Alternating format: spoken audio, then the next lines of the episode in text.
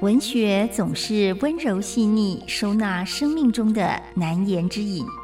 孤独、忧伤、恐惧、病痛、失落、无常。文学的存在是人生的一处绿荫，一方海洋，让困顿的身心有了开阔的安放所在。林信杰带您走进文学乌托邦。在世界的裂缝中看见光亮。大家好，我是林信杰，欢迎来到文学乌托邦。今天分享的书是《慢行高雄》。《慢行高雄》是我跟四位年轻作者一起合写的书。四位年轻作者分别是尤尊义、翁正义、陈宗佑、黄丽媛。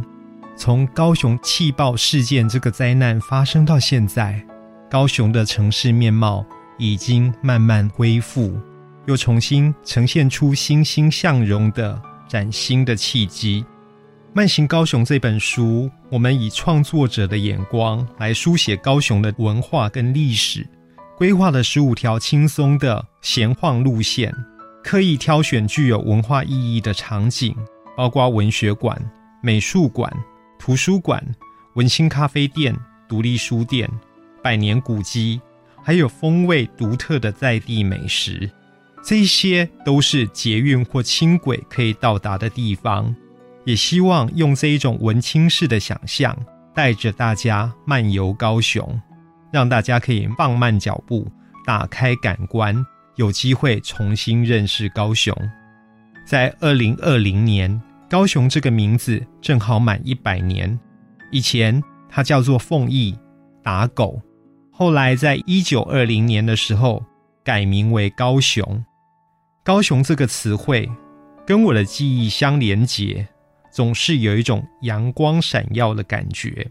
当我在高雄散步，我喜欢四处闻一闻、嗅一嗅，记得那一些好风景的模样，也记得尘埃的气息。生长在高雄的我，童年的空间感影响到我后来认识世界的方式。尤其当我进入高雄中学求学之后，我才终于觉得自己不是个怪咖。在南方的高雄，带给我最深刻的生命教养是：我不管在哪里，血液里流动的永远都是高雄的样子。为了更明白高雄的样子。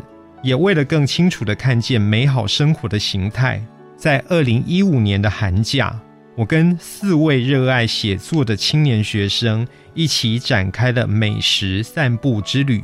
首先呢，是设定了十四条慢行的路线，用身体的感官去寻找美跟快乐，并且把感官体验记录下来。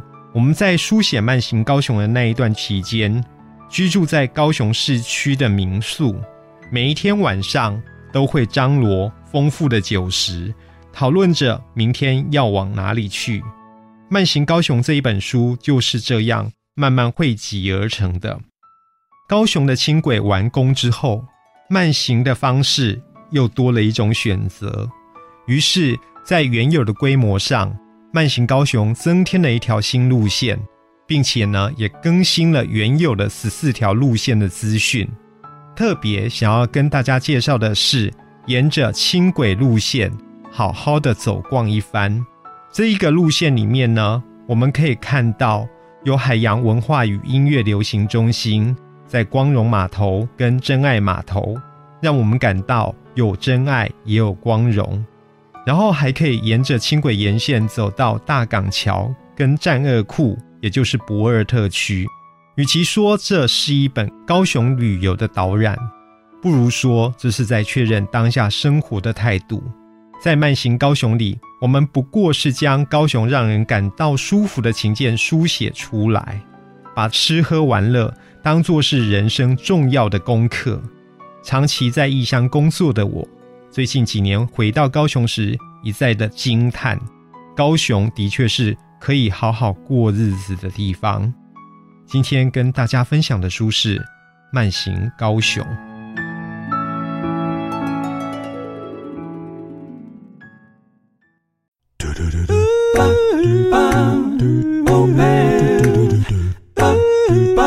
Open your mind, open your mind，就爱教育电台。